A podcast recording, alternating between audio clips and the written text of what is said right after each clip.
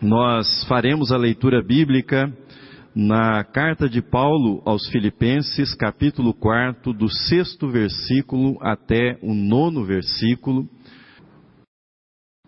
Nós seguimos no nosso tema desse mês, Não Andeis Ansiosos. E hoje eu quero falar com vocês sobre o caminho, sobre os recursos que nos conduzem da ansiedade para a paz. Mas começo fazendo a seguinte indagação: quais são as fontes mais comuns de ansiedade na nossa vida? Pense um pouco, quais são as fontes mais comuns de ansiedade na sua vida? Talvez uma dessas coisas que eu mencionarei esteja na sua vida funcionando como um fator de ansiedade. Notícias trágicas que não faltam, todos os dias temos. Redes sociais com as suas brigas e discussões intermináveis. Ou relacionamento tóxico, pessoas críticas, pessoas que são agressivas, manipuladoras com as quais você convive, com as quais você precisa lidar. Pode ser também uma fonte de ansiedade a ruminação de fatos passados. Aquela lembrança, aquela recordação, aquela hipótese eterna, e se eu tivesse feito isso? E se eu tivesse feito aquilo, e se eu tivesse dito isto ou não tivesse dito, preocupações com o futuro, ou ainda sentimentos negativos, tais como culpa, raiva, insatisfação. Todas essas coisas podem contar na nossa vida como fatores de ansiedade, de geração de ansiedade. O Brasil é hoje, segundo a Organização Mundial da Saúde, o país com a maior taxa de pessoas ansiosas. Segundo a OMS, são cerca de 9,3% dos brasileiros que têm algum tipo de transtorno relacionado à ansiedade. É muita gente em torno de 20 milhões de pessoas, mais ou menos, 20 milhões de pessoas. Não é difícil imaginar que a pandemia da Covid-19 contribuiu para aumentar esse índice, não é difícil também chegar à conclusão que a crise econômica crônica em que nós vivemos, isso também tem contribuído para o aumento desses índices de ansiedade. Não é difícil chegar a essa conclusão. Mas o que é ansiedade? Que é isso que nós estamos chamando de ansiedade? Segundo o renomado médico John Kabat-Zinn, ele assim define ansiedade: é um estado emocional altamente reativo, mas sem uma causa imediata e identificável. Você não pode isolar essa causa com facilidade. Ele prossegue dizendo: a ansiedade é um estado generalizado de insegurança e agitação que pode ser desencadeado por qualquer coisa. Daí a dificuldade de lidar com a ansiedade. Pode ser desencadeado esse estado de agitação e insegurança por qualquer coisa. Isso pode levar a uma situação de tensão permanente e aquele mergulho numa mentalidade catastrófica. Se isso não for tratado, se isso não for cuidado, esses momentos de ansiedade podem evoluir para o que eles chamam de transtorno de ansiedade generalizada, que produzirá alguns desses sintomas que eu cito para vocês: tremores, calafrios, tensão muscular, inquietação, cansaço, falta de ar, palpitação, sudorese, boca seca, tontura, náusea, dificuldade de concentração, insônia, irritabilidade e uma sensação de sufocamento, de aperto na garganta. Aliás, quando o apóstolo Paulo fala sobre ansiedade, a palavra, na sua raiz, na língua grega, tem exatamente o sentido de um estrangulamento, de um aperto que nós sofremos. É isso que ele chama de ansiedade. A palavra de Deus é sempre atual. A palavra de Deus é sempre relevante para a nossa vida. A palavra de Deus sempre nos guia em direção a uma vida abundante, a vida prometida por Jesus para nós. Portanto, ansiedade não é uma invenção do nosso tempo. Não é uma invenção da pandemia, não é uma invenção da crise econômica, embora essas coisas contribuam para o aumento da ansiedade. Não andeis ansiosos, saiu dos lábios de Jesus. Não andeis ansiosos foi redigido nessa epístola pelo apóstolo Paulo, o chamamento para que não caiamos na, nas armadilhas da ansiedade é um chamamento permanente para todas as épocas, para todos os lugares. Não é exclusividade do nosso tempo e a palavra de Deus tem a sua relevância, a sua importância por esse caráter atemporal. A mensagem bíblica é uma mensagem que alcança as pessoas de todas as gerações, em todos os lugares, em todas as épocas. As recomendações bíblicas não são a única forma de manejo desses transtornos de ansiedade. E nem excluem, preste atenção nisso, e nem excluem outras modalidades, inclusive aqueles casos que precisam de ajuda médica, que precisam de terapia, que precisam de medicamentos. Em alguns casos, isso se faz necessário e a palavra de Deus não exclui essa possibilidade. Entretanto, como a nossa perspectiva nesta manhã é a perspectiva bíblica, e a palavra de Deus é relevante em todas as áreas da nossa vida. O que eu quero compartilhar com você nesta manhã são os recursos que nós encontramos na palavra de Deus, que não anulam outros recursos, mas que são recursos dos quais nós podemos lançar a mão para enfrentar a ansiedade, para enfrentar esse que tem sido chamado de mal do século, que acomete milhões de pessoas, como eu mencionei para vocês ainda há pouco. Quais são esses recursos? Ouça comigo novamente o que nós lemos na carta de Paulo. Não andeis ansiosos de coisa alguma. Em tudo, porém, sejam conhecidas diante de Deus as vossas petições pela oração, pela súplica, com ações de graças. Você está ansioso a respeito de alguma coisa? Você está ansiosa a respeito de alguma coisa? O que é que a palavra de Deus nos ensina?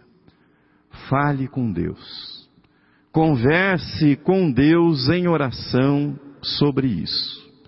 Você precisa de algo na sua vida?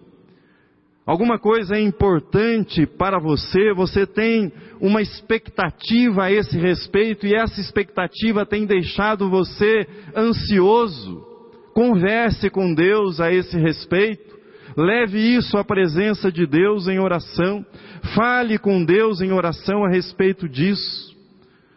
Um dos grandes problemas da vida do cristão um dos grandes problemas da vida de muitos cristãos é que eles falam a respeito das suas preocupações com quase todo mundo, mas não falam com Deus. Não conversam com Deus, não levam isso à presença de Deus, não oram a respeito disso.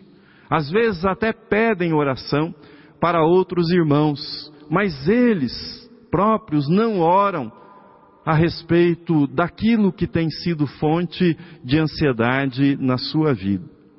Paulo utiliza o termo súplica. Nós devemos orar, ou seja, devemos conversar com Deus, devemos levar tudo a Deus em oração e devemos apresentar a Ele as nossas súplicas nesse momento de oração. A súplica tem dois elementos. Um elemento daquele que suplica é a humildade, é o sentimento de impotência. Se você pudesse resolver, você não suplicaria. O fato de suplicar significa que você reconhece a sua condição, você sabe dos seus limites para resolver aquele problema, para obter aquilo que está pedindo. Esse é um elemento da súplica. Há um segundo elemento na súplica que é a insistência. Suplicar significa insistir, significa jogar-se naquilo que você está pedindo, naquilo que você está apresentando. E saiba que Deus não fica ofendido. Deus não se ofende com as nossas súplicas. Deus não se ofende com a insistência. Deus não se ofende com a perseverança. Ele espera de nós perseverança em oração. Não tenha medo de ser insistente com Deus nos seus pedidos de oração, nas suas súplicas. Deus, Deus fica triste é com a indiferença, não com a insistência. Você pode bater você pode insistir, Deus deseja que você faça isso na oração. Mas não esqueça na sua oração das ações de graças. Quando nós suplicamos, quando nós pedimos aquilo que é importante para nós, quando nós insistimos, nós devemos terminar a nossa oração com ações de graças. E as, orações, e as orações com ações de graças são, na verdade, o reconhecimento por tudo aquilo que Deus já fez.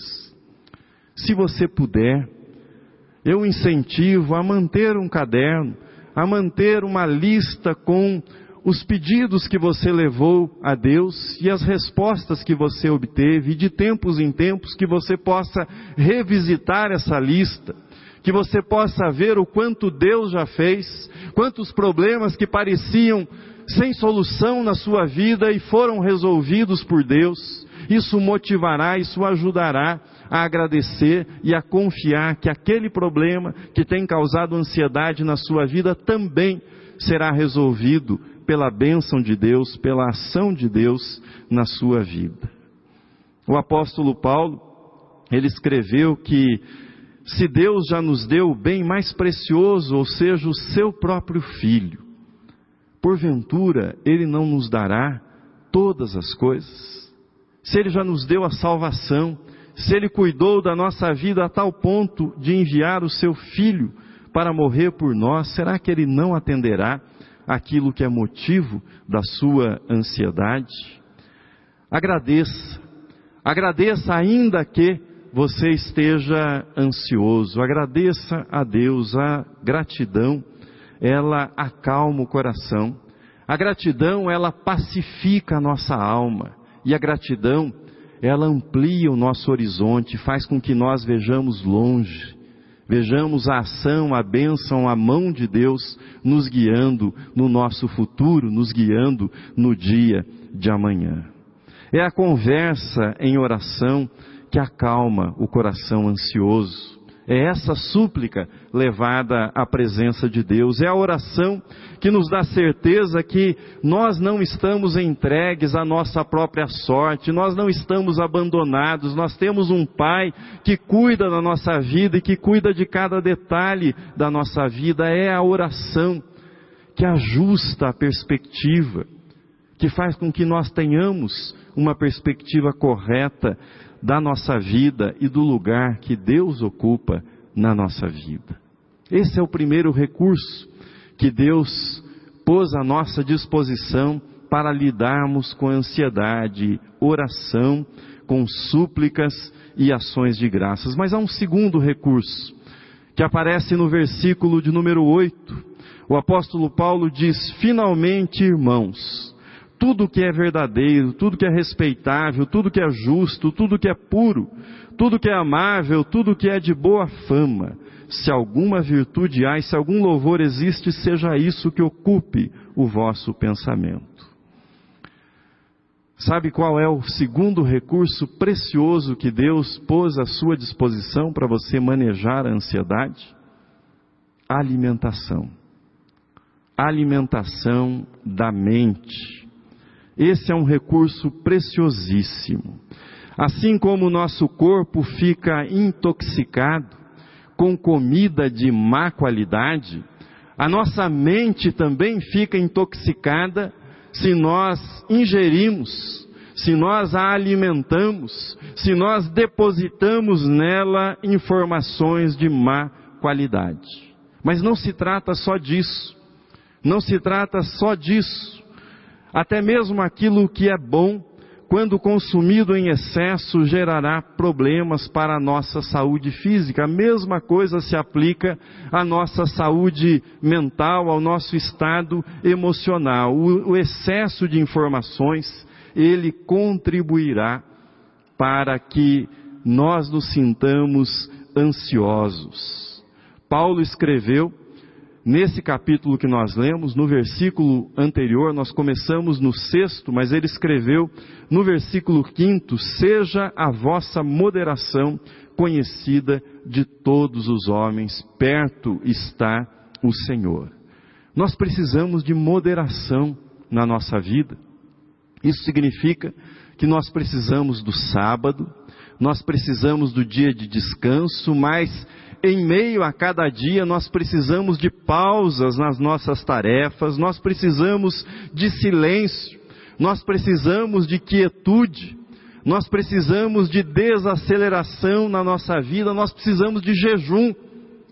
Não só o jejum de alimento, que é recomendado nas Escrituras, mas o jejum de telas, o jejum de celulares, o jejum de computador no nosso dia a dia, nós precisamos de um verdadeiro detox mental, para usar um termo que está na moda, se nós quisermos lidar bem com as pressões do dia a dia que causam ansiedade.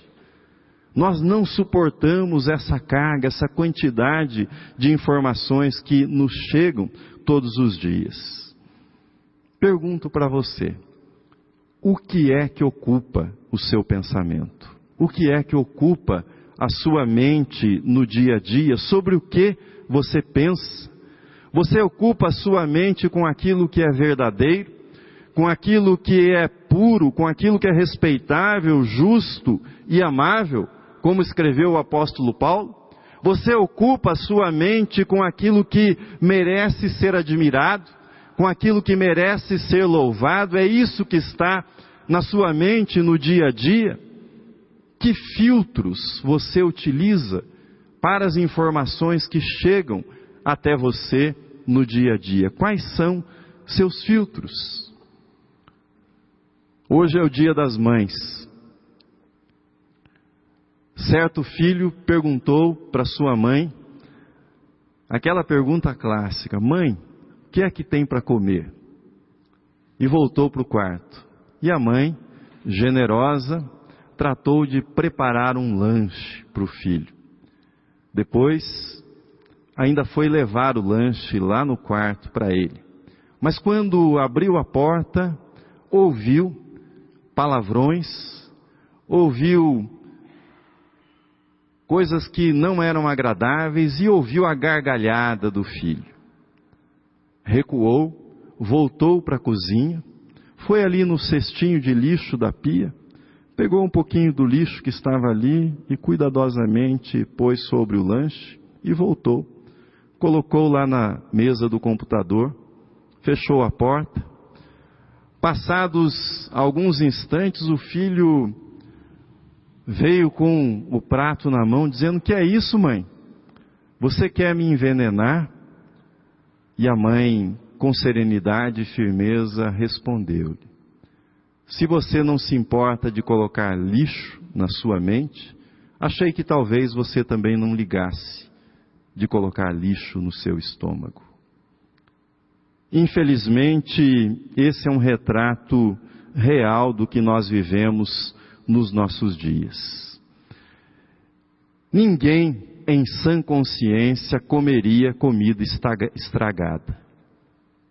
Ninguém faria isso. Aliás, uma das funções do olfato é evitar que nós comamos coisas que já estão estragadas, apodrecidas. Se você fizer isso, terá uma infecção e poderá ser grave essa infecção com um estrago muito grande. Mas e os conteúdos que nós deixamos entrar na nossa cabeça? Que nós deixamos entrar na nossa mente? Use o seu olfato. Use o seu olfato não apenas para a comida no sentido material, mas use o seu olfato para ver se você não está consumindo no seu cérebro, para a sua mente, comida apodrecida.